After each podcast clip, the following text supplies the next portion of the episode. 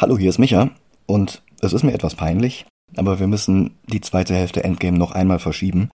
Ich habe zwar mittlerweile mit Dennis aufgenommen, aber meine Tonspur ist aus irgendeinem Grund nicht gespeichert worden und kann auch von Audacity nicht mehr wiederhergestellt werden. Das heißt, ich werde das nochmal komplett neu einsprechen müssen und das schaffe ich nicht mehr rechtzeitig, bis die nächste Folge hochgeladen werden muss.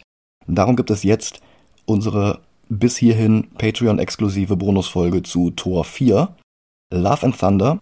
Und nächste Woche sollte dann endlich Endgame kommen, wenn nicht noch ein Meteor auf mein Haus kracht oder sonst irgendetwas dazwischen kommt, was ich schon wieder nicht vorhersehen konnte. Ich bitte um Verständnis. Bis dann, habt eine schöne Woche.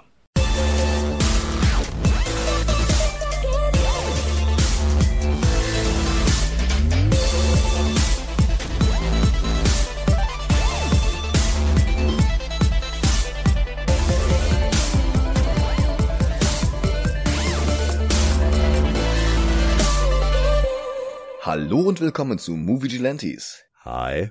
Mein Name ist Michael Heide. Mein Name ist Dennis Kautz. Und heute donnert es. Oh ja. Bei unserem Versuch, unseren Bonus-Content-Rückstand aufzuholen, sind wir heute nämlich bei Thor 4 angekommen. Und damit ziehen wir ihn vor, vor, äh, vor Doctor Strange 2. Das hat allerdings einen ganz besonderen Grund, denn diese Folge erscheint zwei Tage vor Helden gegen Krebs. Genau, Helden gegen Krebs kam 2021 das erste Mal zustande aus einer dummen Idee und war da noch ein äh, Charity-Spendenstream für die Deutsche Krebshilfe. Und aus einigen Gründen haben wir jetzt dieses Jahr quasi gewechselt und dieses Jahr sammeln wir für Pink Ribbon. Das ist eine weltweite Organisation, die sich äh, für Brustkrebs stark macht. Also gegen. Also gegen Brustkrebs stark macht. Genau. Und weil es in ähm, naja, den Tor-Comics um Jane Foster halt eben auch um Brustkrebs und um ihren Kampf gegen Krebs geht, haben wir uns gesagt, dann machen wir den jetzt einfach vor. Doctor Strange macht ja eh keinen großen Unterschied, die haben ja jetzt nicht so viel miteinander zu tun. Genau. Taika Waititis erster Torfilm hatte mir im Kino hervorragend gefallen. Bei unserer Episode dazu ein paar Jahre später dann überraschenderweise um einiges weniger. Das könnt ihr in Folge 143 nachhören. Sein zweiter Torfilm, Love and Thunder, gefiel mir im Kino schon deutlich, deutlich weniger, was die Frage aufwirft, ob er mir heute besser gefallen wird oder sogar noch schlechter. Mhm. Dabei standen die Chancen eigentlich wieder mal ganz gut. Chris Hemsworth hatte in Endgame trotz albernem Fettsuit erstaunlich viel Emotionen aus dem in Ragnarök und Infinity War eher stumpf dargestellten Donnergott herausgeholt. Taika Waititi drehte nach Ragnarök ein paar Folgen What We Do in the Shadows, die Serie zum Film, der ihm den Durchbruch bedeutet hatte, eine Folge vom Mandalorian und vor allen Dingen bekam er einen Oscar für Jojo Rabbit. Und für Love and Thunder stockte er den Cast mit sehr großen Namen auf. Er schaffte es Natalie Portman zu überreden, ins MCU zurückzukehren. Er holte Russell Crowe als Zeus an Bord. Und den Schurken Gore ließ er von Christian Bale verkörpern, der eigentlich nach Dark Knight Rises gar keine Superheldenfilme mehr drehen wollte. Auch das zugrunde liegende Comicmaterial konnte sich sehen lassen, denn wie man an der Anwesenheit von Gore erkennt, diesmal stand das Tor-Epos von Jason Aaron Pate. Aaron schrieb von 2012 bis 2019 einen Thor-Solo-Titel nach dem anderen, wie Thor, Mighty Thor, Unworthy Thor und mehr. Selbst nach dem Ende seines Runs schrieb er den Charakter weiter als Teil des Avengers-Teams, deren Serie Aaron dann übernahm. Das ist die Serie, in der die Avengers ihr Hauptquartier im ausgehöhlten Leichnam eines Celestials gebaut hatten. Das hatte ich in Folge 149b erwähnt. Aber Aarons Thor-Saga begann 2012 mit Thor God of Thunder Nummer 1. Und genau dort hatte er den God Butcher Gore eingeführt, der sich von den Göttern verraten fühlte und daraufhin alle Götter sämtlicher Kulturen des Universums vernichten wollte und dabei auch erstaunlich effizient war. Er war der Meinung, dass sich die Theodizee-Frage nur damit lösen ließ, ausnahmslos alle Pantheons zu töten. Halb Kratos, halb Billy Butcher aus The Boys. Mit Medusa-artigen Tentakeln statt Haupthaar und zwei flachen Schlitzen statt einer herkömmlichen Nase. Und bewaffnet mit dem Necrosword, das einst Null, der Gott der Symbionten, persönlich erschaffen hatte. Das Necrosword haben wir im MCU übrigens sogar schon zu Gesicht bekommen. Das hatte Waititi nämlich in Ragnarök zu Helas Waffe gemacht. Fun Fact: Chris Hemsworth hat Gore mal als seinen Lieblings-Marvel-Schurken überhaupt bezeichnet. Im Marvel-Event Original Sin brachte Aaron dann den Watcher um und nutzte Uatus Augen, um die Marvel-Figuren unzählige kosmische Geheimnisse erfahren zu lassen. Peter Parker erfuhr zum Beispiel, dass die Spinne, die ihn bis noch eine andere Schülerin mit Kräften ausgestattet hatte, bevor das Tier an der radioaktiven Strahlung verstarb. Bruce Banner lernte, dass Tony Stark an der Entwicklung der Gamma-Bombe beteiligt gewesen war, die Bruce zum Hulk gemacht hatte. Thor fand heraus, dass er eine Schwester hatte, Angela, eine Figur, die ihr Debüt eigentlich in Todd McFarlanes Spawn gegeben hatte, deren Rechte Neil Gaiman allerdings im Rahmen des ganzen Miracle Man Rechtsstreits bekommen hatte, woraufhin er sie an Marvel abtrat, weil die ihn in besagtem Rechtsstreit unterstützt hatten.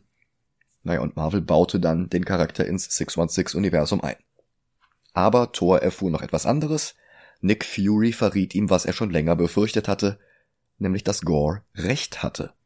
Dass kein einziger Gott im gesamten Weltall wirklich würdig und ehrenvoll war. Das löste eine Existenzkrise in Odins Sohn aus, womit Thor jetzt nicht mehr in der Lage war, seinen eigenen Hammer zu heben, der fortan auf dem Mond darauf wartete, von einer würdigen Hand gehoben zu werden. Und diese Hand gehörte Jane Foster. Jane wurde für ein paar Jahre die neue Thor, wobei das auch ein gewaltiges Problem mit sich brachte. Sie hatte nämlich mittlerweile Brustkrebs und musste sich einer Chemotherapie unterziehen. Wann immer Mjölnir sie in Thor verwandelte, war das alles kein Problem. Als Göttin genoss sie beste Gesundheit. Wenn er sie allerdings zurückverwandelte, entfernte er dabei alle Fortschritte, die die Chemotherapie in der Zwischenzeit gemacht hatte, und ließ sie jedes Mal bei Null anfangen, während der Krebs in ihr immer stärker wurde. An sich eine völlig willkürliche Entscheidung von Aaron. Das hätte er auch völlig anders festlegen können. Aber mit diesem Kniff holte er unglaublich viel Dramatik aus der Geschichte heraus. Jane wusste um dieses Problem und wägte trotzdem nicht jedes Mal erneut Risiko und Nutzen ab, sondern half, wann immer ihre Hilfe benötigt wurde, ohne zu zögern. Dieser Heldenmut, diese Selbstaufopferung war es ja, was sie überhaupt erst würdig gemacht hatte, den Hammer zu nutzen. Und das alles wollte Waititi jetzt auf die Leinwand bringen, das klang gut. Und das Problem bei Ragnarök, dass das Drehbuch von Jost und Kyle eigentlich relativ bierernst gemeint war, bevor Waititi es als alberne Flash Gordon Hommage adaptierte, was hier und da zu merkwürdigen Inkongruenzen führte, das sollte diesmal auch ausbleiben. Denn Waititi schrieb das Skript für Love and Thunder einfach selbst, unterstützt von Jennifer Caton Robinson, die immerhin die Hawkeye-Staffel auf Disney Plus produziert hatte. Das heißt, alle Einflüsse durch Flash Gordon oder andere Klassiker aus den 80ern konnten von Anfang an ins Drehbuch eingebaut werden. Was konnte da noch schiefgehen? Einiges. Ja, bis gleich. Bis gleich.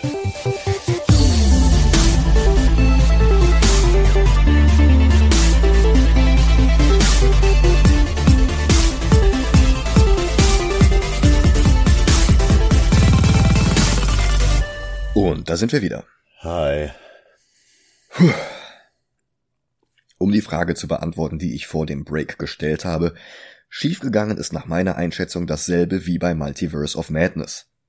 Bei beiden Filmen wurde einem Kultregisseur mit einem sehr eigenen, sehr plakativen und oft auch albernen Stil völlig freie Hand gelassen, bloß um in der Post-Production dann die Laufzeit des Films um eine halbe Stunde zu verkürzen.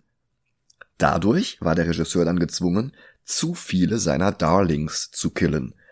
Und was immer er eigentlich vorgehabt hatte, musste dem Versuch weichen, wenige Wochen vor der lange im Voraus angekündigten Filmpremiere noch eine verständliche Geschichte aus dem gefilmten Material zu bauen. Und ich denke, das hat bei Multiverse of Madness besser geklappt als hier. Auch wenn das Ende sehr viel rettet, aber der Reihe nach. Der Film beginnt mit einem Prolog, in dem wir Gore kennenlernen. Und das ist hier kein nasenloser Tentakelkopf wie in den Comics, weil Waititi der Meinung war, mit diesem nasenlosen Design hätte Christian Bale zu sehr wie der Schurke aus den Turf Academy Filmen ausgesehen und darum erinnert Gores MCU-Design eher an Kratos nach der Wurmkur. Und es machte schon Sinn, die Rolle Bale zu geben, der sich 2004 für The Machinist auf gerade mal 54 Kilo heruntergehungert hatte und der auch nur dann aufgehört hatte, weiter abzunehmen, weil der Regisseur und die Produzenten gesagt haben, hör auf, du stirbst noch. Wobei die Dürreerscheinung einen Grund hat. Gore lebt nämlich auf einem Wüstenplaneten und das präsentiert Waititi überraschend unlustig. Was genau das ist, was der Charakter braucht Mhm. und was eigentlich auch der Rest des Films gebraucht hätte. Eine offenbar lange anhaltende Dürre hat seinen gesamten Planeten zu einem unbewohnbaren Sandhaufen gemacht. Aber Gore ist ein gottesfürchtiger Mann. Und er betet jeden Tag zu seinem Gott Rapu, ihm endlich Wasser und Nahrung zu bringen. Ihm, aber vor allem seiner kleinen Tochter. Gespielt von India Rose Hemsworth, der tatsächlichen Tochter von Chris Hemsworth. Ach krass. Gores Gebete stoßen bei Rapu allerdings auf taube Ohren und das Mädchen verhungert in seinen Armen. Das ist für einen MCU-Film erstaunlich heftig. Mhm. Vor allem clasht es aber brachial mit dem locker flockigen Ton der weiteren Handlung. Dann hört Gore eine Stimme, die ihn zu sich ruft. Es ist das Necrosword. All Black. Er folgt dem Flüstern und findet einen kleinen Dschungel mitten in der Wüste. Gierig trinkt er das dort in rauen Mengen vorhandene Wasser, und dann krabbelt er auf ein paar Früchte zu, die am Ufer liegen. Aber die gehören Rapu. Also genau dem Gott, der seine Gebete die ganze Zeit ignoriert hatte. Und der jetzt, nach all dem Leid, das Gore widerfahren ist, auch noch die gesamten Früchte für sich selbst beansprucht. Er feiert nämlich gerade mit ein paar an Miyazaki erinnernden Geschöpfen des Waldes. Rapu wird gespielt von Johnny Bruff. Das war eine der Hauptrollen in YTT's What We Do in the Shadows. Und der lacht Gore jetzt aus. Eine göttliche Belohnung für Rapus Anhänger war nie vorgesehen. Die Betenden sind ihm völlig egal und sie waren es auch schon immer. Wenn überhaupt nerven sie ihn. Ihre ganze Existenz ist nur dazu da, damit sie leiden. Außerdem ist er geradezu beschäftigt mit Feiern, denn sie haben den Träger des Necroswords besiegen können, bevor er Rapu angreifen konnte. Die Leiche des Angreifers liegt zu seinen Füßen. Gore ist verwirrt und empört. Und er reißt sich das Symbol seines Glaubens von der Schnur um seinen Hals. Woraufhin Rapu damit beginnt, ihn zu würgen. Und das Schwert redet weiter mit Gore. Er soll Rapu töten, er soll alle Götter töten, er soll Eternity finden und dann alle Götter auf einmal töten. Das Schwert bräuchte ihn wahrscheinlich nicht einmal so zu korrumpieren, wie das Darkhold Wanda korrumpiert hat, denn sein Zorn über Rapus Gleichgültigkeit nach dem Tod von Gores Tochter würde bereits ausreichen, damit er Rapu die Klinge in den Hals treibt. Und außerdem ist das hier ja sogar Selbstverteidigung. Mhm. Goldenes Blut läuft dem Gott aus der Kehle und Gore schwört. All gods will die. Vala Mogulis. Dann wird die Szene vom Marvel Studios Logo unterbrochen und Marvel spielt ja ganz gerne damit in letzter Zeit, so auch hier. Die Fanfare wird also nicht wie üblich von einem Orchester eingespielt, sondern von einer E-Gitarre, zu der sich dann noch weitere und sogar ein Schlagzeug hinzugesellen. Danach ist der Film dann ein völlig anderer als bis jetzt. Vorbei die Tragödie von Gore, ab jetzt ist es plötzlich sogar noch alberner als in Ragnarök. Das beginnt direkt mit Kork, Taika Waititis computeranimierter Steinriese, der dort als Comedic Relief eingeführt worden war und jetzt hier dieselbe Rolle einnimmt. Und das etwas zu dominant. Er ist auf dem fernen Planeten Indigar, den Jason Aaron zusammen mit Gore eingeführt hatte. In den Comics folgte Thor nämlich dem Hilferuf eines indigarischen Mädchens dorthin und fand ihre Götter tot vor, vernichtet von Gore. Der Thor in einer Rückblende schon im Jahr 893 begegnet war, im skandinavischen Teil der Ostsee, bevor er auch nur würdig war, Mjölnir zu heben. Das war ein cleverer Kniff von Aaron, um ein Team-Up vorzubereiten zwischen drei Tors von unterschiedlichen Punkten derselben Zeitlinie, nämlich dem Tor der Gegenwart, diesem jungen Tor aus dem Jahre 893 und dem alt gewordenen Allvater Thor, der in der fernen Zukunft Odins Rolle und Odins Aussehen angenommen hat. Weißhaarig, bärtig, einäugig und sogar noch mit einem verlorenen Arm, der durch den des Destroyers ersetzt wurde. Das war dieser askadische Kriegsroboter aus dem Höhepunkt von Tor 1. Und zum einen bewegte Aaron dann den Tor der Gegenwart immer weiter auf diesen Endpunkt hin, ließ ihn im Laufe seiner Sage ein Auge und einen Arm verlieren, was die Frage aufwarf, wie lange Thor noch hat, bis er zu dieser zukünftigen Version von sich selbst geworden ist. Zum anderen war es aber auch Setup für die beste Sprechblase im gesamten Comic Run. Als diese drei Thors nämlich in Ausgabe 9 auf Gore treffen. Da reagiert er unbeeindruckt und sagt bloß gelassen, You should have brought more Thors. und das ist halt einfach unfassbar cool.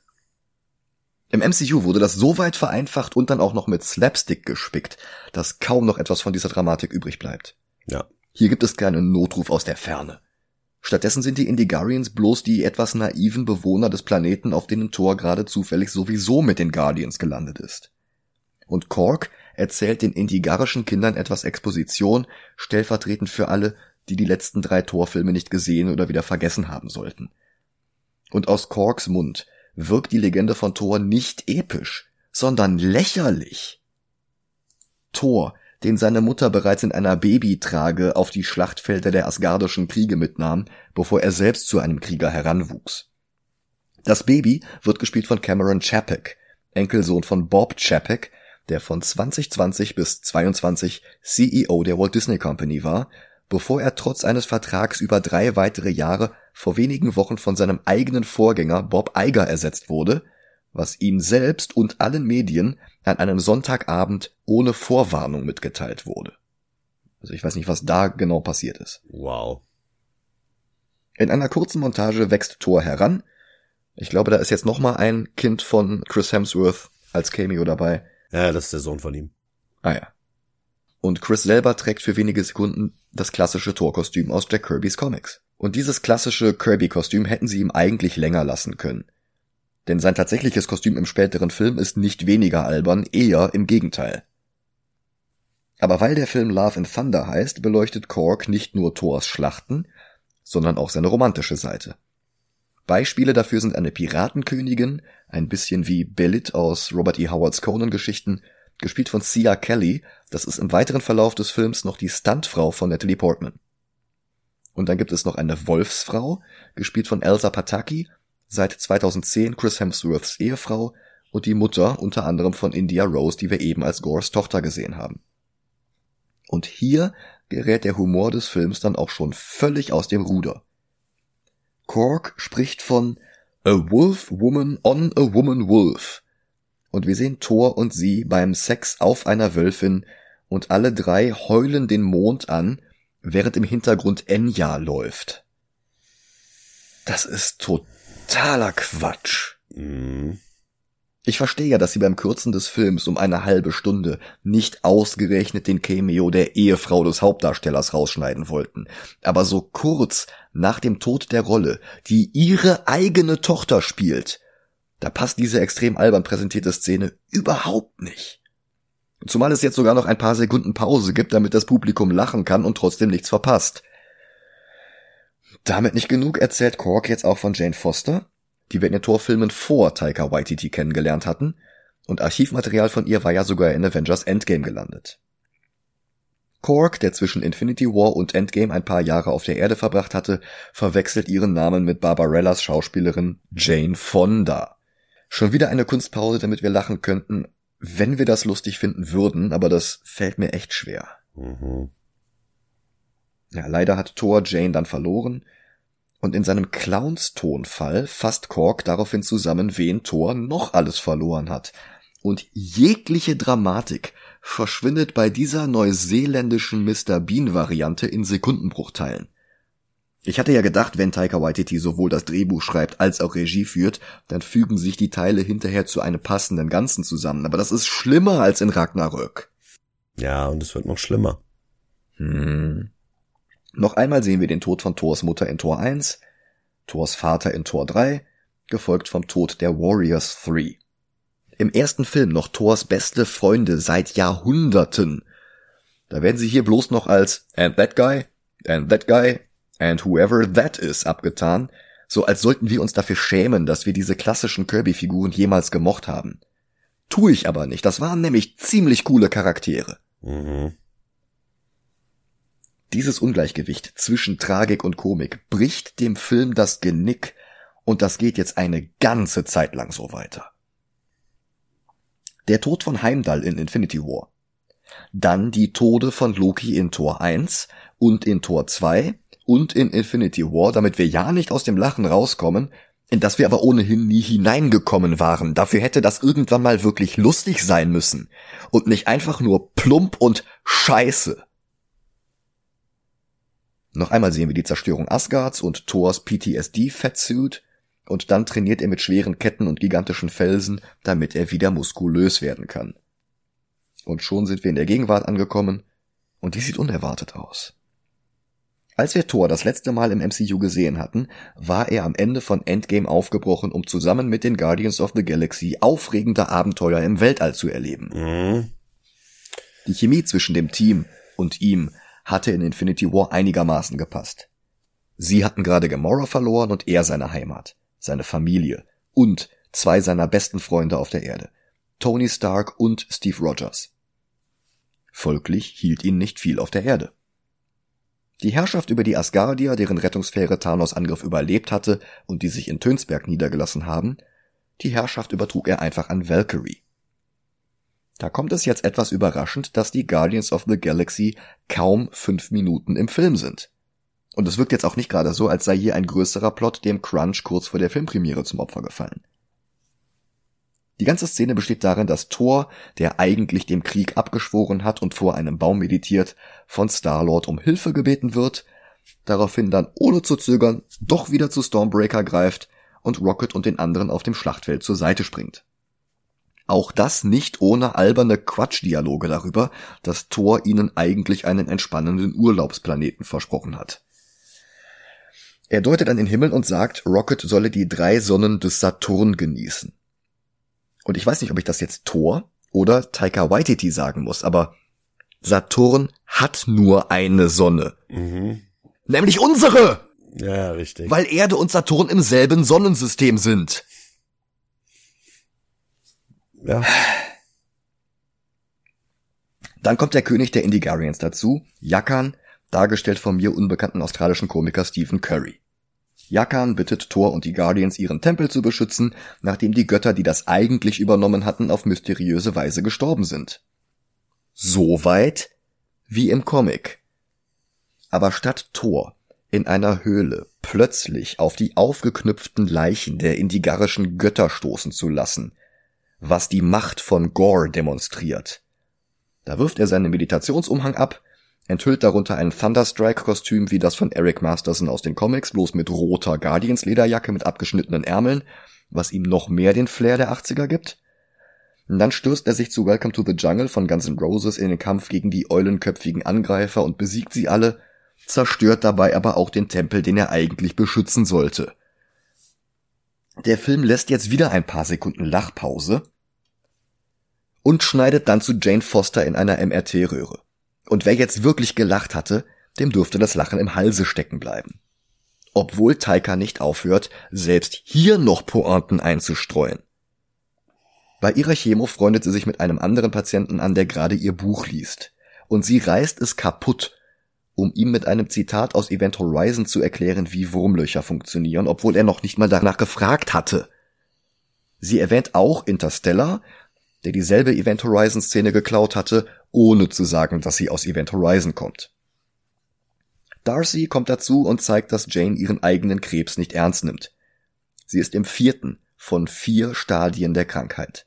Schlimmer könnte es nicht kommen. Und trotzdem witzelt sie hier herum. Auch eine Telefonkonferenz mit Dr. Selvig bringt keine Hoffnung, es sieht alles nicht gut aus. Bis ihr Blick auf die Bücher mit den nordischen Sagen fällt. Und schon wieder ertönt Guns N' Roses, diesmal Paradise City. Verstehst du? Paradise City? Aha. Weil sie in die Asgard-Stadt fährt. Plump. Valkyrie herrscht über die überlebenden Asgardier, die sich hier angesiedelt haben, dreht Werbespots für Aftershave und weiht Eisdielen ein, die ein etwas taktloses Thanos-Snap-Thema haben. Das ist so wie eine 9-11-Eisdiele. Ja. Oder wie eine Coronavirus-Eisdiele. Lustig. Ja. Am besten noch mal hier eine Pause einstreuen, damit alle lachen können. Also ganz ehrlich, äh, das mit hier Corona und 9-11, äh, ja, aber ich finde, das hat ungefähr so viel Geschmack wie, äh, als würdest du den Zweiten Weltkrieg nutzen, um irgendeine Firma zu gründen. Es war halt wirklich ein traumatisches Erlebnis. Mhm. Und ja, nach fünf Jahren ist der meiste Teil wieder zurückgekommen, aber trotzdem hat es ja Probleme gegeben. Ja klar. Es sind ja Piloten und Pilotinnen weggesnappt worden, woraufhin die Flugzeuge abgestürzt sind. Es gibt Ärztinnen und Ärzte, die mitten in der OP weggesnappt worden sind. Da ist es dann egal, dass sie fünf Jahre später wieder da waren. Die Patientinnen und Patienten sind halt gestorben. Ja. Aber hey, lass mal eine lustige Eisdiele aufmachen. Nicht nur das, es sind ja nicht nur die Menschen und beziehungsweise äh, humanoiden Lebewesen, die waren ja auch Ja. Tiere und alles. Ja, das stimmt. Aber klar kann man eine Eisdiele aufmachen. Es werden auch immer noch Theaterstücke über, was denn? Warum machen die nicht direkt noch so eine Eisdiele auf für äh, 2012 in New York? Es sind ja auch nur ein paar Leute gestorben. Was war 2012? Ja, hier ähm, äh, der erste Avengers. Das, Ach so. das meine ich. Ja, in, in Universe. Ja, ja, natürlich, du hast recht. Hm? Wäre auf jeden Fall eine gute Idee. Ja, oder vielleicht ein Falafelladen. Wow. Das, das wäre wenigstens ein nettes Easter Egg gewesen, was sogar Sinn gegeben, Sinn gemacht hätte. Ja. Es werden auch immer noch Theaterstücke über Thor und Loki aufgeführt, wie schon in Ragnarök. Diesmal spielen sie Ragnarök nach. Erneut mit Matt Damon als Loki, Sam Neill als Odin und Liam Hemsworth als Thor. Verstärkt werden sie diesmal von Melissa McCarthy als Hela und merkwürdige Parallele. Sam Neill war in Event Horizon, Matt Damon war in Interstellar. Das sind die beiden Filme, die Jane vorhin erwähnte. Und da hören die Parallelen auch schon wieder auf. Ja. Das ist komplett random. Das Publikum ist diesmal natürlich nicht Loki selbst, sondern Touristen aus aller Welt, für die Tönsberg eine Art Disneyland oder Evermore Park geworden ist. Mit einem Fremdenführer, nämlich Daryl aus den Team 4 Kurzfilmen, dort wie hier gespielt von Daley Pearson. Und das könnte jetzt eine bitterböse, beißende Satire darauf sein, dass der Kapitalismus alles ausschlachtet und selbst die Götter nicht vor Monetarisierung sicher sind. Aber wenn das Waititis Intention war, dann bringt er es nicht ganz rüber, denn es ertrinkt einfach alles in Slapstick und Karlauern. Dann nähert sich Jane Foster den Bruchstücken Mjölnirs, die sich in ihrer Anwesenheit spontan wieder zu einem vollständigen Hammer zusammensetzen. Das könnte episch sein, also macht es Taika Sekunden später wieder kaputt. Wir sind wieder bei Thor, der von den Indigarians mit Geschenken belohnt wird, und zwar zwei Ziegen. So wie die, die Thor in der Sage und auch in den Comics hatte, die allerdings für den Rest des Films nicht aufhören werden zu schreien. Ja, ich meine, das ist ein Meme, das zum Zeitpunkt des Films über zehn Jahre alt war. Ja, War, das ist von 2012. ja, warum? Wenn der Film auch von 2012 gewesen wäre, okay. Ja. Aber du machst da jetzt auch keine, äh, fuck, jetzt fällt mir kein Meme ein. All your base are belong to us. Oder Charlie bit my finger. Ja, Nee, nee, genau. die Hälfte, die den Film geguckt hat, äh, findet es nicht mehr lustig und die andere Hälfte versteht's nicht. Ja. Und die Ziegen haben damals in diesen Videos ja nicht wirklich so geschrien. Das ist nachvertont worden. Mit einem Standard-Soundfile aus einer Standard-Sound-Library. Mhm. Das fand irgendwer 2012 mal lustig. Dann ging das kurz um die Welt. Irgendwer hat einen Videoclip von Taylor Swift genommen und hat da diese Schreie reingeschnitten. Und das hat Taika Waititi dann Jahre später gesehen und hat sich gedacht, boah, das ist aber lustig. Das baue ich jetzt 2022 in meinen Film ein. Ja. Lustig. Tatsächlich sind die brüllenden Ziegen ungefähr zwölf Sekunden lang lustig. Dann fangen sie schon an zu nerven. Und manche Running Gags brauchen ja eine Weile, bevor sie dann irgendwann wieder anfangen, lustig zu werden. Und ich kann nur für mich sprechen, aber bei mir ist das hier nicht so. Das nervt nur immer und immer weiter, bis er irgendwann 20 Minuten vor Ende vergisst, dass es diese Ziegen gibt und dann einfach nicht mehr zeigt. Ja. Den Guardians geht es übrigens auch so und Nebula will die Tiere schon erschießen. Was ich nachvollziehen kann. Mhm. Woraufhin Korg und Mantis eine Weile versuchen, das Pfeifen zu lernen mit entsetzlich unlustigen Ergebnissen. Pause, damit man lachen kann. Und dann kommt ein Notruf von Sif rein, die wir in Tor 2 das letzte Mal gesehen hatten. Ah, Loki. Ja gut, in Loki auch, klar.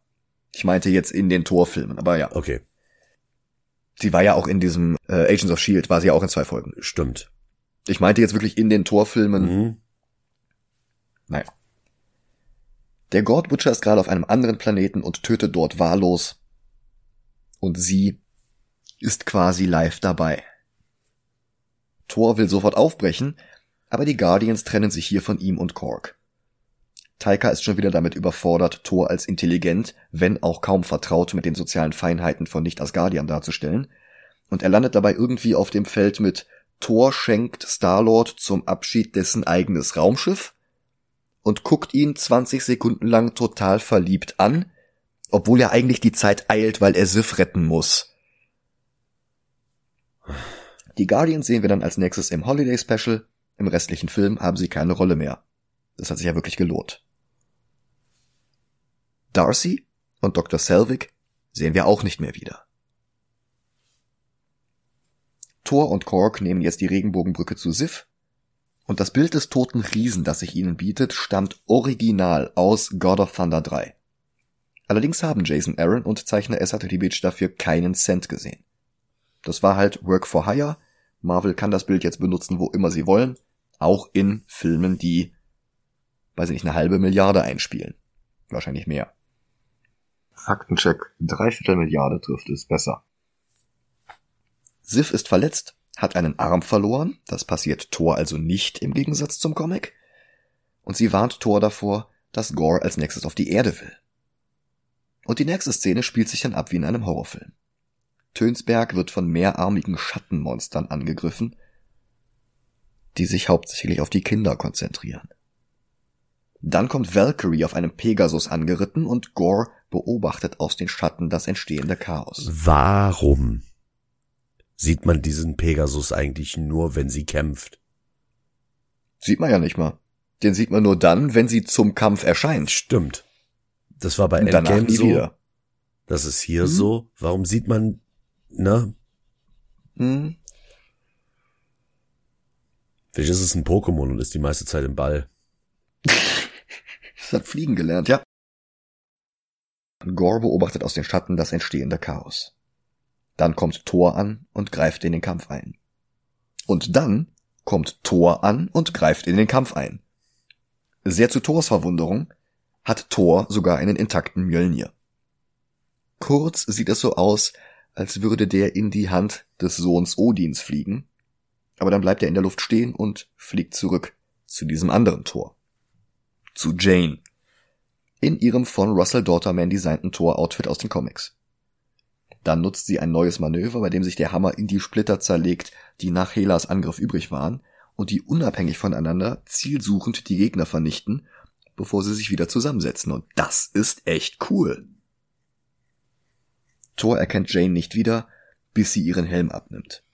Er ist aber neidisch, dass sie besser aussieht als er, und er verwandelt seine Rüstung in ein völlig übertriebenes Nonsens-Design, das Rob Liefeld nicht weniger würdevoll hinbekommen hätte. Das ist nicht cool. Und das trägt er jetzt für den Rest des Films. Auch nicht cool ist die Erklärung, die uns der Film jetzt gibt. Das ist nicht wie im Comic, wo Jane einfach würdig war, den Hammer zu heben. Nein, Taika fügt eine Rückblende ein zu der Zeit, in der sie und Thor noch ein Paar waren, also zwischen Thor 2 und 3. Und in der Thor aus Versehen seinen Hammer mit einem Zauber belegt, dass er Jane immer beschützen soll. Und das macht er jetzt, und darum verwandelt er sie in Thor. Kann ja nicht sein, dass eine Frau würdig ist, dann würden sich ja wieder die Alt-Right-Spinner beschweren, also müssen wir hier jetzt noch diese Klausel einführen, damit es dann doch wieder Thors Verdienst ist.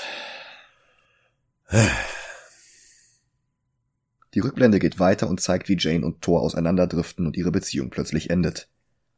Damit die Geschichte tragischer wirkt, läuft dazu Aber. Aber nein. Wieder in der Gegenwart bekommt Thor unter seinem eigenen Helm spontan Klaustrophobie und er nimmt ihn wieder ab. Und plötzlich greift eine weitere Welle Schattendämonen an. Und Gore selbst greift jetzt auch ein mit seinem Schwert.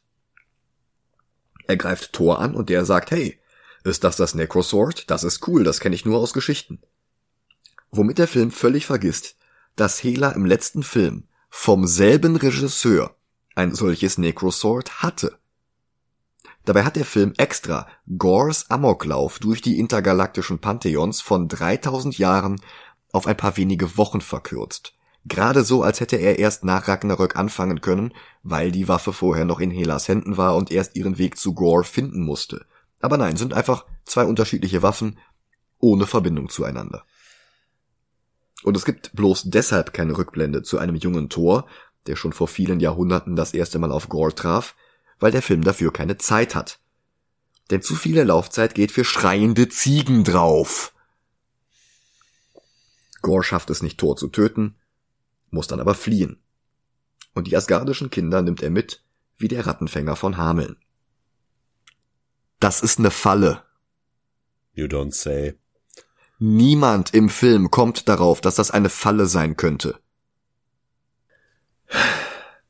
Und Thor und Jane plappern jetzt erstmal wieder ein paar Minuten unlustig über ihre Trennung. Und Cork muss sich schon wieder mit einer Schauspielerin verwechseln, diesmal mit Jodie Foster. Aber hier ist auch ein nettes Detail in all dem Geplapper versteckt. Denn die beiden erinnern sich sehr voneinander abweichend, wie lange ihre Trennung her ist. Jane schätzt die Zeit auf drei Jahre, er auf acht. Ah. Was impliziert, dass sie fünf dieser acht Jahre durch den Snap übersprungen hat. Und sie sprechen es nicht aus. Das ist eigentlich ziemlich cool. Ja. Den habe ich auch jetzt erst gerafft. Ja, ne? Ich habe das auch erst jetzt vor kurzem nochmal gelesen. Dann gibt es ein Townhall-Meeting, bei dem Thor versucht, Mjölnir zu sich zu rufen, aber Mjölnir hört nicht auf ihn und stattdessen wird Stormbreaker eifersüchtig. Denn Taika erzählt jetzt eine komplizierte Vierecksbeziehung zwischen Thor, Jane und ihren denkenden Waffen. Und dann hält er eine ungelenke Rede vor den anderen Asgardiern und dann öffnet er die Regenbogenbrücke und zerstört dabei das Dach des Rathauses, weil er nicht darüber nachdenkt. Aber war eh zwecklos, er kann die Kinder nicht finden. Er kehrt zurück und jetzt sind nur noch Korg, Valkyrie und Jane da. Heimdalls Transsohn Axel, der sich selbst nach dem Sänger der ganzen Roses benannt hat, schickt jetzt einen praktischen telepathischen Hilferuf in das Rathaus von Tönsberg. Also von Neu-Asgard. Wie er das schafft, erklärt der Film nicht. Er hat einfach nur diese Gabe von Heimdall geerbt. Dafür hat der Film auch keine Zeit. Denn die geht dafür drauf, dass Thor jetzt erstmal eine halbe Minute lang das Kind Dad named und dafür rügt, den weiblichen Namen abzulegen, den sein Vater ihm gegeben hatte. Disney hat die Szene nach der Kinoverwertung und vor dem Release auf Disney Plus und Blu-ray noch einmal überarbeitet. Weil das CGI der mentalen Projektion etwas schäbig wirkte, aber Thors Deadnaming haben sie in der Szene gelassen. Deus Ex Machina Kräfte teleportieren jetzt eine psychische Projektion von Thor zu den Kindern in ihrem fliegenden Käfig, die er nicht finden konnte. Er könnte jetzt versuchen herauszufinden, wo das ist, um danach einen weiteren Anlauf zu starten, aber nein. Er redet ihnen Mut ein, kann sich aber jetzt noch nicht mal mehr mit anderen Asgardiern verständigen, ohne über seine eigene Zunge zu stolpern. darum sagt er jetzt nur, keine Sorge, wenn ihr sterbt, werdet ihr in Valhalla landen sehr beruhigend. Sie alle haben Angst. Und er teleportiert wieder zurück. Und das ist albern und zeigt Thor nicht von seiner besten Seite, aber immerhin ist es etwas ungeschicktes Setup für einen sehr coolen Payoff gegen Ende des Films. Thor schlägt vor, eine Armee gegen Gore zu versammeln, bevor sie in sein Schattenreich aufbrechen und ihn konfrontieren. Fragt er die Avengers? Nein. Fragt ihr die Guardians? Nein. Fragt er Dr. Strange? Nein. Sammelt er asgardische Kriegerinnen und Krieger? Nein. Stattdessen will er jetzt mit den anderen nach Omnipotence City. Auch das eine Schöpfung von Jason Aaron, auch das aus God of Thunder 3. Aber vorher gibt es noch ein paar Momente auf der Erde, unter anderem verwandelt sich Jane kurz zurück in ihr sterbendes Selbst. Unterstrichen mit einem Flashback zu ihrer krebskranken Mutter. Dann kommt Valkyrie dazu, zeigt ihr die Waffen, die sie mitnimmt und einen Lautsprecher, mit dem sie Mary J. Blige abspielt. Pause, damit wir lachen können. Ey, ohne, ohne Witz, wenn man diese ganzen Pausen wegstreichen würde, Dann hätte man die halbe Stunde wieder zusammen und hätte die für vernünftige Momente nutzen können. Mhm. Sie nehmen alle zusammen ein Schiff aus einer asgardischen Touristenattraktion, spannen die immer noch schreienden Ziegen davor und reisen nach Omnipotence City, um einen Appell an alle möglichen anderen Götter zu richten. Und diese Ziegen hören nicht auf zu schreien. Und Jane als Thor ist jetzt plötzlich völlig unsicher und bittet Thor darum, ihr beim Suchen einer Catchphrase zu helfen. Also so ein Slogan, den sie rufen kann, wenn sie in den Kampf geht. Das ist so unglaublich unlustig. Und auch das ist nur wieder völlige Zeitverschwendung und Charakterzerstörung. Das ist eine tragische Figur und trotzdem eine wirklich ehrenvolle Heldin. Die überlegt jetzt, was sie sagen kann, bevor sie irgendwelchen Gegnern einen Hammer an den Kopf haut. Als nächstes sehen wir Gore, der peinlich kichert und grinsend die Kinder mit schlechten Taschenspielertricks und einer Fistelstimme erschreckt, so ein bisschen wie Freddy Krueger gespielt von Michael Jackson. Das passt überhaupt nicht mehr zu diesem gequälten Märtyrer, der sein eigenes Kind verloren hat. Und auch nicht zum vom Schwert überwältigten mordlüsternen Götterkiller. Und auch nicht zu jemandem, der die Kinder nur als Köder benutzt, damit Thor sie rettet. Und auch nicht zu Christian Bale. Dann wird die Szene beinahe noch so etwas wie gruselig, und dann nochmal fast tragisch, weil er vom Verlust seiner Tochter erzählt, aber dann schneidet der Film auch schon wieder zu Thor zurück, der sein Cape als Toga anziehen will, um undercover als griechischer Philosoph zu gehen. Valkyrie besorgt ihnen bessere Verkleidungen. Wir sehen endlich, was es mit Omnipotence City auf sich hat, eine gute Chance, den Film zu retten. Taika Waititi hatte ja völlig grundlos Gores God of War Kreuzzug auf einen Speedrun heruntergedampft, so dass er sich nicht wie im Comic über Jahrtausende eine Reputation als Götterkiller aufbauen konnte, vor dem die Gottheiten zittern wie Sterbliche vor Galactus. Das wäre jetzt also eine perfekte Gelegenheit, um eins von zwei Dingen zu tun. Entweder Gore war schon hier, bevor Thor und sein Team eintrifft und sie finden jetzt schon nur Tod und Vernichtung vor, oder, noch besser, wir sehen jetzt alle anderen Gottheiten und eine Demonstration ihrer unendlichen Macht. Thor bittet sie dann um Hilfe, sie willigen ein, schlagen einen Treffpunkt 24 Stunden später vor und dann erscheinen sie dort nie, weil Gore sie in der Zwischenzeit alle umgebracht hat. Irgendwas, das Gore beeindruckender macht als diesen albern kichernden Kasper. Aber nein. Im Endeffekt sind die einzigen Gottheiten, die wir sehen, ein computeranimierter Knödelgott mit Kawaii-Gesicht und Nini Nonni, der Gott der Cronens, auf einem Game of Thrones artigen Thron aus Scheren, weil Rock beats Scissors. Ha ha ha. Naja, aber du hast zum Beispiel die Götter aus Moon Knight. Echt? Die habe ich übersehen. Ebenfalls in dieser Szene sind ein goldener Drache aus Talo und Panthergöttin Bast und die gefiederte Schlange Kukulkan. Auf die letzten beiden werden wir noch in Wakanda Forever eingehen. Das ist das einzig Coole an der ganzen Szene. Ja, aber das ist halt wirklich so wie wo ist Waldo, wenn das Bild nur zwei Sekunden gezeigt wird und danach ist schon wieder, weiß ich nicht, eine kreischende Ziege oder so ein Mist. Ja. Dann wird Zeus eingeführt, gespielt von Russell Crowe.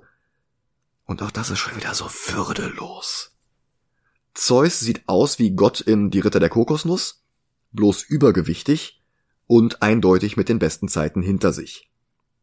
Seine Blitze-Light-Show ist ein Spektakel ohne Tiefe, sein griechischer Akzentversuch klingt wie ein schlechter Super Mario Imitator, aber immerhin noch besser als Chris Pratt.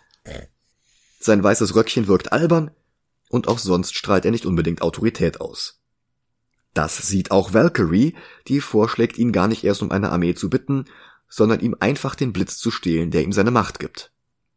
Sie tuscheln etwas zu lange und Zeus ruft Thor zu sich nach vorne wie ein Grundschullehrer, der einen Schüler beim Stören erwischt hat und Thor schafft es natürlich nicht würdevoll um Hilfe zu bitten, woraufhin Zeus ablehnt, ihm zu helfen. Gore hat nur ein paar wenige niedere Götter getötet, kein Grund, sich jetzt Sorgen zu machen. Und Covid tötet ja nur die Vorerkrankten. Das soll jetzt Zeus abwerten, wertet aber nur Gore ab. Denn Zeus hat ja nicht Unrecht im Kontext des Films. Gore ist erst seit kurzem dabei und kaum jemand hat überhaupt schon von ihm gehört. Was eine bewusste Entscheidung der Autoren dieses Films war. Warum? Wie soll uns das denn jetzt Respekt vor Gore verschaffen? Das klappt nicht. Ja. Zeus lädt Thor jetzt zur Strafe nicht zur Orgie ein. Aber er nimmt Chris Hemsworth die Verkleidung ab und den Rest der Kleidung gleich mit. Und das enthüllt ein Rest in Peace Loki Tattoo auf seinem Rücken und ein göttliches Gemächt, bei dem allen der Atem stockt und bei dem die hübschen Frauen in Zeus Harem Stielaugen bekommen. Dann nimmt Zeus Thor beiseite und sagt ihm, er solle den anderen keine Angst vor Gore einreden, das würde nur unnötige Panik verbreiten, die sie nicht brauchen könnten. Thor bittet Zeus dann wenigstens um seinen Blitz. Aber er sagt Lightning Bolt statt Thunderbolt und darum macht Zeus eine viel zu lange Lightshow und weigert sich dann. Und er sagt allen keine Sorge, Gore wird Eternity niemals erreichen. Valkyrie erklärt uns jetzt, was das heißt. In den Comics ist Eternity, Bruder von Infinity, die Verkörperung des gesamten 616-Universums, also die Summe allen Lebens und allen Bewusstseins darin, ein allmächtiges Wesen. Im Film ist Eternity ein Wunschbrunnen. Wer ihn erreicht, darf sich etwas wünschen und das geht dann in Erfüllung. Der Gedanke, dass Gore dorthin reisen und sich den Tod aller Götter wünschen könnte, jagt Thor Angst ein, aber Zeus nicht. Gore weiß ja nicht, wo Eternity ist, er weiß nicht mal, wo Omnipotence City ist. Und er will Thor gefangen halten, damit der Gore nicht versehentlich auf die richtige Fährte bringen kann. Thor und seine Entourage fliehen und dabei wird Korg von einem von Zeus Blitzen getroffen. Kurz sieht es so aus, als würde er sterben, aber dann bleibt sein Gesicht übrig, damit Taika Waititi weiter dumme Sprüche kloppen kann. Thor sieht es erst nicht, dass der noch lebt, ist zornig und wirft an Zeus seinen eigenen Blitz durch die Brust, was den griechischen Göttervater scheinbar tötet. Alle Götter, die hier in Omnipotence City verwundet werden, bluten übrigens Gold statt Rot, so wie ja auch Rappu am Anfang des Films. Valkyrie bindet sich Korks Gesicht an den Hinterkopf, ihre Dreads lassen es dabei aussehen wie einen langen Schnurrbart, und dann hat Kork doch noch das Pfeifen gelernt und ruft damit die Ziegen herbei. Valkyrie stiehlt Zeus Blitz, küsst einer von Zeus Konkubinen die Hand und dann reisen sie alle zusammen mit dem Kreisch-Express ab. In einer weiteren psychischen Projektion erzählt Thor den Kindern davon, was passiert ist, und dann bittet er sie weiter, tapfer zu sein. Und immer wenn Thor gerade bei den Kindern erscheint, ist Gore gerade nicht da. Und immer wenn Gore bei den Kindern erscheint, ist Thor gerade nicht da. Das ist aber auch ungünstig. Was für ein Zufall. Mhm. Dann springt Thor zurück auf sein Schiff, das immer noch Kurs auf Gores Schattenwelt nimmt. Und er redet mit Stormbreaker, der immer noch eifersüchtig ist. Dann schüttet er Bier über die niederwellische Klinge. Damit seine Waffe Bier trinken kann oder so? Jane und er führen ein weiteres Gespräch voller Geflirte und Gestammel. Er zeigt ihr ein paar Weltraumdelfine, die wirklich aus einem Lobo-Comic geklaut sind. Hm. Aber bevor die beiden ihre Romanze wieder aufflackern lassen können, unterbricht Taika die Szene, indem er Kork singen lässt. Dann unterhält er sich mit Valkyrie, um in einem Nebensatz von ihrer in der Schlacht gegen Hela gefallenen Freundin zu sprechen, womit sie Disneys Lieblings-LGBTQIA-Plus-Repräsentation wird, die, die man in Synchronfassungen für Saudi-Arabien oder Katar einfach wegübersetzen kann. Wobei ich ihnen zugutehalten muss, dass sie das dann doch nicht gemacht haben, weswegen der Film in manchen Ländern wieder nicht in den Kinos lief. Dann könnten sie mittlerweile eigentlich auch weitergehen als diese halbherzigen Nebensatz-Outings. Dann springt der Film doch noch zurück zu Jane, die Thor jetzt ihre Krebserkrankung beichtet. Thor sichert ihr seine volle Unterstützung zu, denn sie war es, die dafür gesorgt hatte, dass er in Tor 1 überhaupt es wieder würdig wurde, seinen Hammer zu heben. Und die beiden küssen sich zu Geigenklängen, und da gibt es eine nette Anekdote zu, also nicht zu den Geigen, sondern zu dem Kuss. Chris Hemsworth verspeist ja in der Regel Unmengen an Fleisch, um seine Muskelmasse zu bewahren, während Natalie Portman vegan lebt. Und ihr zuliebe hat er an den Tagen, wo sie Kussszenen drehten, vorher kein Fleisch gegessen, und das finde ich irgendwie süß. Ja, Überhaupt würde ich sagen, dass dieser Kuss ein bisschen der Wendepunkt des Films ist. Bis hierhin war alles schmerzerregend albern, schrill, ideenlos und so ziellos wie Thor nach dem Verlust von Jane. Aber jetzt hat er sie wieder, und das treibt ihn wieder an, und auch der Film legt ab jetzt Schritt für Schritt seine Fahrigkeit ab und bekommt noch ein paar richtig gute Momente. Wenn das gewollt war, hätte ich es gerne etwas besser ausgeführt gesehen. Wenn es nicht gewollt war, dann, naja, ist es eh für die Tonne. Aber, wie gesagt, es wird jetzt langsam besser und das beginnt mit ihrer Ankunft im Schattenreich, wo der ganze Film schwarz-weiß wird, was zum ersten Mal so etwas wie Stil in diesen Film bringt. Zwar müssen sofort die Ziegen wieder schreien, aber ganz kurz nur, so dass der Film weitermachen kann, ohne aus den Schienen zu springen. Sie finden den Käfig, aber die Kinder sind nicht darin. Sie untersuchen die Gegend, Thor und Jane halten dabei Händchen. Jane lässt Mjölnir aufleuchten, um besser sehen zu können, und unmittelbar um den Hammer herum kehrt ganz blass die Farbe zurück, und das finde ich einen wirklich coolen Effekt. Dann durchsucht sie Gores Charlie Day Gedächtnispinwand und findet heraus, wie man zu Eternity kommt. Mit der Regenbogenbrücke. Und dazu braucht Gore Stormbreaker. Das Ganze ist eine Falle. Jetzt finden sie es auch raus. Die Kinder sollten Thor bloß zu ihm holen, damit Gore ihm die Waffe abnehmen kann aber sie werfen die Waffe weg, damit er sie nicht in die Finger bekommt? Also bindet er Thor fest und flüstert bloß 15 Mal Call the X. Call the X. Call the X. Ich mach das jetzt nicht 15 Mal, aber es, es dauert wirklich ewig. Thor weigert sich, Valkyrie gibt dem Schurken Widerworte und Gore stellt sich selbst als den wahren Helden der Geschichte dar, der die tyrannischen Götter besiegen will, die ja auch ihre Freundin auf dem Gewissen haben. Bales Performance beinhaltet aber eben auch weit aufgerissene Augen und eine lächerliche Singsangstimme, die der Szene ein bisschen die Wucht nimmt. Das hätte wirklich gut sein können und naja, in der Ausführung versauen sie es wieder. Er wendet sich an Jane und prophezeit ihr, dass die Götter sie ausnutzen, ihr aber niemals helfen werden. Und dann erst richtet er seine Aufmerksamkeit zurück auf Thor und lässt ihn zusehen, wie Jane und Valkyrie von ihm gefoltert werden. Und er berichtet von seiner Tochter, die die Götter sterben ließen. Seine Tochter hatte es gut, sie musste nicht heranwachsen in einer Welt, die von grausamen, niederträchtigen Göttern als Spielball missbraucht wird.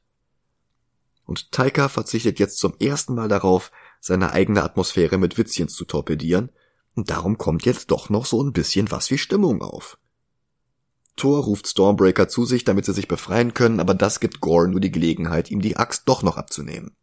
Sie kämpfen, Axt gegen Necrosword, und da, wo sich die Waffen treffen, kehrt die Farbe in den Film zurück. Und das ist, wie gesagt, schon wieder ein wirklich schöner Effekt. Und selbst die immer noch kreischenden Ziegen bekommen die Szene nicht völlig ruiniert. Thor, Jane und Valkyrie treten jetzt gemeinsam gegen den God Butcher und seine Schattenkreaturen an. Dass Thor und Jane als Thor Seite an Seite kämpfen, das wäre eine hervorragende Vorlage für Gore gewesen, jetzt You should have brought more Thors zu bringen. Und das wäre dann sogar Setup gewesen für die Szene in ein paar Minuten. Aber der Film lässt die Gelegenheit ungenutzt verstreichen und der Kampf endet. Valkyrie wird kritisch verletzt und sie bringen sie in Sicherheit und teleportieren zurück auf die Erde. Allerdings kann Gore dabei Stormbreaker greifen und behalten. Wieder in Midgard angekommen, verliert Jane jetzt den Hammer und verwandelt sich in die krebskranke menschliche Version zurück und die Dramatik der Comic-Storyline, dass Jane zwischen ihrer eigenen Heilung und dem Helfen aller anderen in Not wählen musste, das wird auf ein einfaches irgendwas verhindert das Anschlagen ihrer Chemotherapie vereinfacht. Vielleicht hätte die gestrichene halbe Stunde hier noch mehr geboten. Thor erklärt ihr, dass Valkyrie außer Gefahr ist und dass er jetzt ohne sie aufbrechen wird, um Gore ein weiteres Mal zu konfrontieren. Ihr Angebot, ihm zu helfen, schlägt er aus, denn für ihn geht ihre Sicherheit vor. Sie legt keinen Wert darauf, länger zu leben, wenn dieses Leben in einem langweiligen Hospizzimmer stattfinden muss. Und er verspricht ihr so schnell wie möglich zu ihr zurückzukommen, küsst ihr die Stirn, verabschiedet sich von Valkyrie und reist mit Odins Blitz ein weiteres Mal zu Gore. Der ist gerade dabei, das Portal zu Eternity zu öffnen, die Kinder hat er dabei. Thor erscheint gerade rechtzeitig, um sie vor herabfallenden Trümmern zu retten, aber nicht rechtzeitig, um Gore daran zu hindern, das Tor zu öffnen macht aber nichts, denn er inspiriert jetzt die ängstlichen Kinder. Boah, ist das hier, ist das in dem Film irgendwie ein Wettbewerb? Was reimt sich auf Tor? Thor, Gore, Thor, ja. More. Es macht aber nichts, denn er inspiriert jetzt die ängstlichen Kinder. Sie sollen ihre Waffen zusammensuchen oder was immer sie sonst finden können. Und dann wäre der perfekte Payoff für You Should Have Brought More Thors gekommen, denn er bringt jetzt More Thors. Indem er mit Zeus Blitz jede einzelne Waffe der Kinder, jedes Totem, jedes Kuscheltier mit göttlicher Macht auflädt und seine Kraft mit ihnen allen teilt. Und zu November Rain und einem For Asgard von Axel stürmen die Kinder jetzt furchtlos den Schattenmonstern entgegen, ihre Waffen leuchten in göttlichem Gold. So albern und ruderlos der Film in den ersten zwei Dritteln auch war, das ist jetzt wirklich fucking epic. Thor selbst führt ein Duell gegen Gore, aber er ist seinem Gegenüber immer noch unterlegen. Jane spürt das, den ganzen weiten Weg bis zur Erde. Und als Mjölnir neben ihrem Krankenbett erscheint, da greift sie danach und eilt der Liebe ihres Lebens zur Hilfe. Ganz recht, der Sohn Odins hat hier die Rolle der Damsel in Distress und Jane ist die selbstaufopfernde Heldin, die ihn rettet. Das ist eine angenehme Inversion der gängigen Klischees, die mir sogar noch besser gefällt als Wonder Woman und Steve Trevor im Film von Patty Jenkins. Jane kämpft jetzt also gegen Gore, während Thor versucht, das Portal wieder zu schließen. Dann nimmt er Stormbreaker, wirft ihn zu Axel, damit der die anderen Kinder zurück nach New Asgard bringt. Und nur mit Zeus Blitz bewaffnet, kämpft er ein weiteres Mal gegen Gore. Auch das ist tatsächlich ziemlich cool. Die beiden haben ein Putt, bis Jane Mjölnir benutzt, um das Necrosword zu zertrümmern. Er ruft die Splitter aber wieder zu sich, die sich zusammensetzen, so wie ihr Hammer. Das ist halt jetzt auch eine coole Parallele, die aber leider davor und danach nicht wieder Bedeutung hat. Sie sieht das, schlägt Mjölnir mit aller Macht auf den Boden und ruft einen Blitz herbei, der das Schwert endgültig vernichtet. Aber Gore ist danach der Erste, der wieder aufsteht.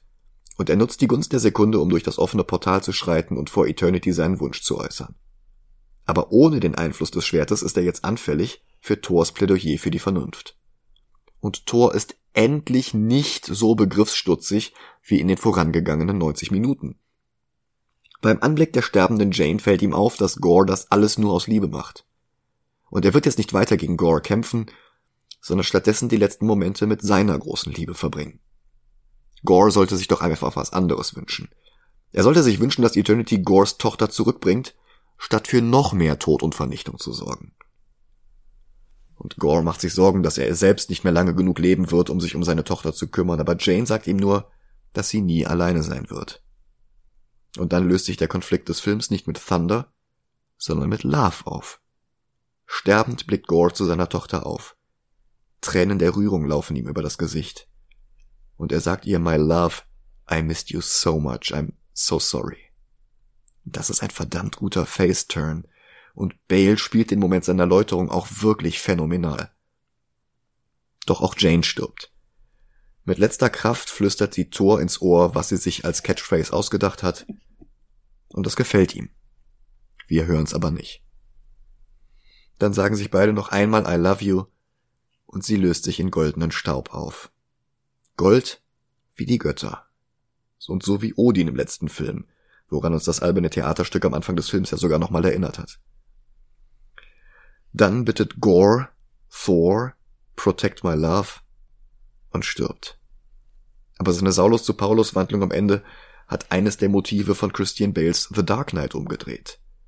You either die a villain or you live long enough to see yourself become the hero. Und Gore stirbt am Ende doch noch als Held. In einem Epilog fasst Kork die Ereignisse noch einmal zusammen, um eine Klammer zum Beginn des Films zu bilden. Dazu sehen wir die Rückkehr der asgardischen Kinder nach Tönsberg, wo sie ab jetzt Selbstverteidigungsunterricht bei Valkyrie und Sif bekommen. Kork selbst trifft die Liebe seines Lebens, Dwayne. Mhm. Und der Pan wird davon gerettet, dass sie ihn nicht erklären, und ihn Dwayne The Rock nennen oder sowas. Ja, stimmt schon. Thor wird jetzt der Stiefvater von Gores Tochter. Und wie gesagt, die Schauspielerin ist seine tatsächliche leibliche Tochter. Was der Dynamik genau die richtige Würze gibt. Und ihr Name ist Love. was in den letzten Momenten des Films noch einmal eine extra Bedeutung für den Titel herbeiführt. Vater und Tochter beschützen ein paar hilflose Aliens und stürzen sich in die Schlacht gegen deren Angreifer. Thor kämpft mit Mjölnir, Love kämpft mit Stormbreaker. Noch einmal hören wir Guns N' Roses und der Titel Sweet Child of Mine gibt dem Ganzen jetzt genau den richtigen Dreh. Womit der Film auf der Zielgeraden gerade eben noch mal die Kurve bekommt, aber auch wirklich 90% der Leitplanke mitnimmt. Ich sag ja immer wieder, dass mir ein Film mit schwachem Anfang jedes Mal lieber ist als ein Film mit starkem Anfang und schwachem Ende. Und selten war die Kurve nach oben am Ende steiler als hier. Ich liebe dieses Ende. Die asgardischen Kinder, die mit göttlicher Kraft kämpfen. Gors Entscheidung, Leben statt Tod zu wünschen und Thor, der sich ab jetzt um Love kümmert. Fantastisch. Ich wünsche mir bloß der Rest des Films wäre diesem Ende ebenbürtig. Ich wünsche bloß, die würden was machen aus ihrer Kritik an den Göttern, die für alle Privilegierten dieser Welt stehen, die alle anderen nur ausnutzen und zertreten.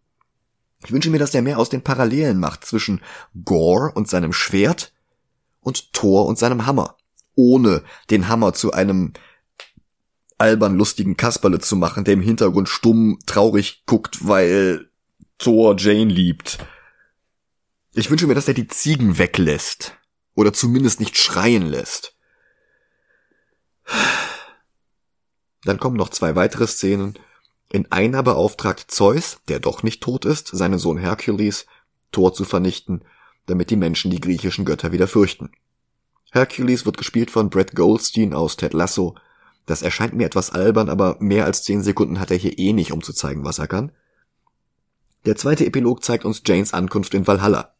Sie wird begrüßt von Heimdall, und wir können wohl annehmen, dass Odin und Freya und Fandral und Hogun und Volstagg auch und hier Hela. sind. Und Loki. Und Hela. Und Jack Kirby. Und Stan Lee. Und Tony Stark. Und Onkel Ben. Und Tante May. Und Thomas und Martha Wayne. Und Jor-El und Lara. Und der erste Groot. Und Yondu. Und Chadwick Boseman. Und Christopher Reeve. Und Kevin Conroy. Und George Paris und Tim Sale. Und Neil Adams. Und Carlos Pacheco. Aber selbst das wertet diesen Epilog nicht ab. Es ist wirklich eine schöne Vorstellung, glauben zu können, dass der Tod nicht das Ende ist und dass wir uns alle irgendwann bei einem festlichen Gelage wiedersehen werden, wenn wir würdig sind. Und wie würdig ist jetzt dieser Film? Das Ende versöhnt mich so sehr mit allen Fehlern davor, dass ich gerade eben knapp über Ragnarök sehe, aber nicht über dem Film mit Christian Bell, den wir direkt darüber haben, und das ist The Dark Knight. Krass. Andererseits habe ich eben auch gesagt, dass ich die Inversion des Frau in Not Klischees hier besser finde als bei Wonder Woman. Der ist da nochmal drüber. Äh, lass mich erst reden, bevor du was sagst. Denk mal an Man of Steel. Okay. Was haben die beiden Filme gemeinsam? Man of Steel hat eine brauchbare erste Hälfte und danach kommt nur noch Scheiße. Mhm. Thor fängt mit einer richtig guten Szene an, dann kommt ganz, ganz lange Scheiße und dann wird es gut. Ja. Und ich muss gestehen, da sehe ich Thor. Also, äh, Love and Thunder. 102 auf der zweiten Seite. Ach, so weit unten. Mhm. Also wir, wir können drüber reden, aber für mich ist Thor Love and Thunder der schlechteste MCU-Film, der bis jetzt rauskam. Hm. Was ist denn von da an der nächste MCU-Film? The Incredible ist, Hulk. Äh, Wenn ich mich nicht irre. da auf 84, ja. Ich, ich kann ja, also ich weiß nicht, ob ich damit was vorwegnehme, aber mein Hass-MCU-Film bis jetzt war immer Captain Marvel. Und, Den fand ich ja damals sehr stark, aber ich habe ihn auch wirklich nur einmal gesehen. und Thor Love and Thunder nimmt Captain Marvel den letzten Platz weg. Hm.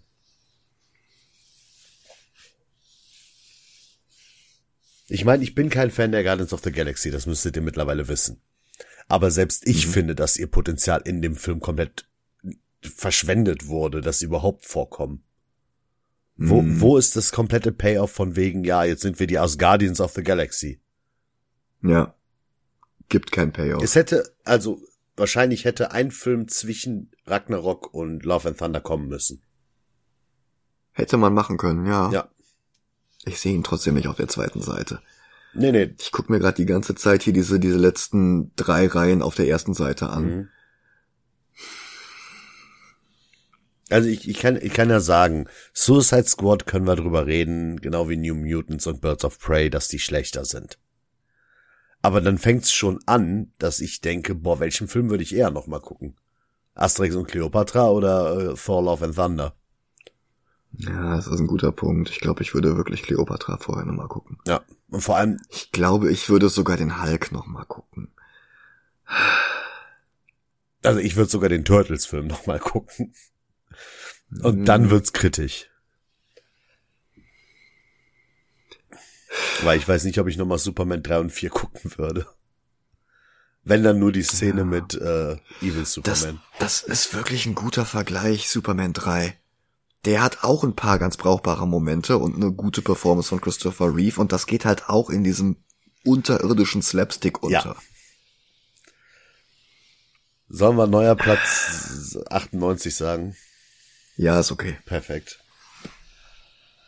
Ah, man, man hätte so viel aus dem Film machen können, ne? Ja. Ich meine, es ist ja okay, wenn man Humor in so einen Film einbringt. Es ist auch okay, dass man was Lustiges zeigt nach einer tragischen Stelle. Ich sag nur äh, Hakuna Matata mäßig. Ja, das ist doch was ganz anderes. Ja, aber bei Thor Love and Thunder ist das ja wirklich so äh, ernstlustig, ernstlustig, ernstlustig, ernstlustig und das ist einfach scheiße. Das ist einfach random, weil die nicht mehr Zeit hatten. Ja. Das ist ja dieses Problem, dass, dass, dass Marvel sagt, okay, der Film kommt dann ins Kino und nicht einen Tag später. Mhm. Und dann aber in der Post-Production nochmal alles über den Haufen schmeißen, ständig Sachen ändern, ständig irgendwie dann doch nochmal was anderes überlegen und dann noch einen anderen Charakter einführen und dann hier nochmal was streichen. Mhm. Und dann haben irgendwann die CGI-Leute nicht mehr genug Zeit, ja. um das alles zu machen. Also, Besser bezahlt werden sie trotzdem nicht. Und dann streichen die halt eher Zeit aus dem Film raus, damit weniger am Computer bearbeitet werden muss. Damit der Film aber trotzdem fertig wird. Und das, da, da leiden die Filme ja, drunter. Ich meine, die, die lustigen Szenen und ernsten Szenen im Film hätten funktioniert, wenn sie in einer anderen Reihenfolge gezeigt worden wären. Teilweise ja. Und teilweise hätte einfach nur die Gewichtung anders sein müssen, weil du kannst nicht 93 Prozent alberner Schenkelklopfer Humor machen und die sieben Prozent sind dann wirklich tragisch Doch. und es geht um tote Kinder und sowas. Ja gut, das mit den toten Kindern okay, aber hier diese komplette Jane Story, weißt du, wie weißt du, wie du den Film hättest schneiden sollen? Es hätte ihr Film sein müssen. Wahrscheinlich wäre es besser gewesen, wenn Hemsworth noch nicht mal drin gewesen wäre. Ja, auch das, aber ich meine jetzt mit dem, was wir haben, wäre okay. es wahrscheinlich besser gewesen. Du hättest echt keine der Szenen, wo gesagt wird, dass sie Krebs hat. Thor und sie treffen als, äh, als Tor und Tor aufeinander. Und umso, und, und dieses ganze Lustige bleibt drin. Um, umso länger der Film geht, hast du immer mehr Flashbacks zu dem, was mit Jane passiert. Und der Film wird immer düsterer und düsterer und düsterer und düsterer. Da hätte ich nichts gesagt, dass es so viele lustige Sachen gibt. Aber, ja. aber das ist ja echt scheiß, scheiße geschnitten. Ja. Weil dann hättest du halt als äh, letzten quasi Punkt, äh, also letzte traurigen Punkt, halt dieses, ähm, und dass sie halt, äh, wie heißt es jetzt, ähm, sich zu Tor verwandelt, Einfluss, äh, negativen Einfluss auf die Chemo hat, das hätte so der letzte Punkt sein müssen. Ja. Man hätte es theoretisch auch so machen können wie in den Comics, aber das ging natürlich nicht, weil die Leute die Comics schon kennen und weil die Leute gehört haben, dass Natalie Portman mitspielt, weil sie da Werbung mitgemacht hat. Ja. Aber wenn Thor gar nicht wüsste, wer ist denn da diese neue Thor?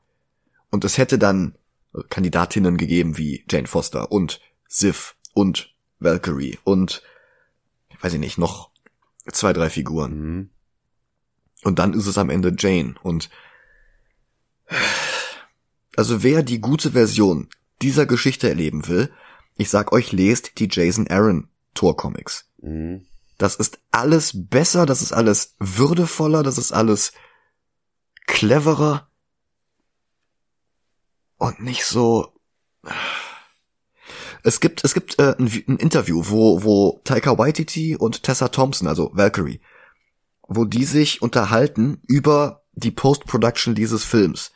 Und sie sagt, guck mal hier, du hast hier eine Szene benutzt, wo ich reagiere Und die ist aus einem ganz anderen Moment. Das gehört nicht an diesen Teil des Films Mhm. hin.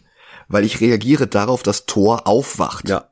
Du hast aber rausgeschnitten, dass Thor aufwacht. Das heißt, dieses totale Erschrecken passt überhaupt nicht in diese Unterhaltung mit Jane. Und er sagt, oh, das ist mir gar nicht aufgefallen. Da war keine Zeit für. Die mussten also wirklich mit der Peitsche im Nacken mit Ach und Krach Überstunden machen und, und bis zur Übermüdung dran arbeiten, damit dieser Film zwei Minuten vor der Premiere fertig ist. Mhm. Und dann entstehen natürlich auch solche Flüchtigkeitsfehler. Und das ist aber noch nicht mal eine Rechtfertigung für die Sachen, die Taika selber verbockt hat. Was sollte denn bitte dieses scheiß Deadnaming von, von Heimdalls Sohn? Ja. Und was, was sollte denn bitte dieser totale Mumpitz mit diesem Tempel von diesen Indigarians am Anfang? Ja. Thor ist doch nicht ein Blöd. Das ist, das ist, Ja. Der Film ist halt, also wenn ich einen Rewatch mache von äh, des MCUs, irgendwann mal werde ich diesen Film nicht gucken. ja, ich weiß nicht, vielleicht fange ich erst da an, wo sie ins Schattenreich fahren. Also Vorspann gucken und dann ab dem Moment, wo Thor und Jane und Korg und Valkyrie schon längst aus dieser Omnipotent City aus, aufgebrochen sind und halt wirklich im Schwarz-Weiß-Königreich landen. Geschichten aus der Schattenwelt. Ja. Das würde gehen. Weil der wird ja am Ende dann wieder richtig gut. Ich finde das so stark, wenn dann dieses Kind mit diesem golden leuchtenden Plüschhasen wirklich Blitze verschießt und diese Albtraumdämonen vernichtet, Ja. die die Kinder am Anfang des Films noch gepiesackt hatten. Und jetzt haben sie keine Angst mehr und können sich wehren und das ist so super. Und dann bekommen sie hinterher Kampfunterricht. Das ist, das ist doch perfekt. Aber da ist so viel Müll in diesem Film. Und das lässt keinen Raum für das, was der Film gebraucht hätte. Ich verstehe es nicht. Chris Hemsworth hat auch gesagt, er möchte gar keinen Torfilm mehr machen. Und das war der, der gesagt hatte, hey, lasst uns doch mal den dritten etwas lustiger machen. Ich hatte Spaß an Ghostbusters. Dem ist das jetzt zu viel geworden. Mhm. Und Taika hat gesagt, er würde es nur noch mal machen, wenn Chris Hemsworth dabei ist. Und ich glaube, Hemsworth würde es nur machen ohne Taika. So wirkt es zumindest jetzt in Interviews. Dass am Ende von dem Nachspann stand Thor will return, das hat Taika und Chris Hemsworth überrascht. Die hatten eigentlich gedacht, das schreibt jetzt Thor aus dem MCU raus. Der kümmert sich ab jetzt um Love und hat dann vielleicht noch mal hier und da ein Cameo oder sowas, aber ansonsten war's das. Ich weiß es echt nicht, was da schiefgelaufen ist. Ja, ich auch nicht. Äh, Aber wie du schon, schon so schön sagtest, aber Ed- Edgar Wright durfte nicht Ant-Man machen. Ja, Und ich habe echt Leute, also viele Leute, die sagen, Thor Love and Thunder ist mit Abstand der beste MCU-Film. ernsthaft. Und ich frage mich, warum? ähm, arbeiten die alle im selben Großraumbüro und die haben so einen riesengroßen Wasserspender mit Lack drin? Wahrscheinlich. Also ich verstehe nicht. Es, es gibt so ein paar MCU-Filme. Wenn Leute sagen, Guardians of the Galaxy finden die am besten im MCU. Okay. Vollkommen in Ordnung. ja, Wenn, der macht ja auch ein paar Sachen gut und der hat ja auch wirklich eine bessere Balance aus Tragik und Humor. wenn Leute sagen, Black Panther ist für die der beste MCU-Film, fein. Bin ich total Ja. fein mit. Thor Ragnarok, selbst damit bin ich fein. Hm, Aber äh, Love and Thunder, oh, nee. Einfach nee. ja. Dieser Film hatte ein Budget von 250 Millionen Dollar. Und die haben nichts Besseres als das hinbekommen. Das ist traurig. Mhm. Naja. Falls ihr diese Folge an dem Tag hört, an dem sie rauskommt, oder sogar einen Tag später, Schaut auf jeden Fall am 17. Dezember 2022 in den Stream rein. Bei mir auf dem Twitch-Kanal. Micha wird wahrscheinlich meinen Link unten. Äh, ja, ich pack wieder unseren Linktree unten rein und Ja. da ist das ja auch dann direkt mit dabei. Vielleicht verlinke ich es einfach nochmal extra. Das genau. Ist, auch Schaut so. auf jeden Fall mal rein. Ich würde mich darüber freuen. Und bis dahin, Ja. macht's gut. Habt eine schöne Weihnachtszeit. Ja. Bis bald. Ciao, ciao.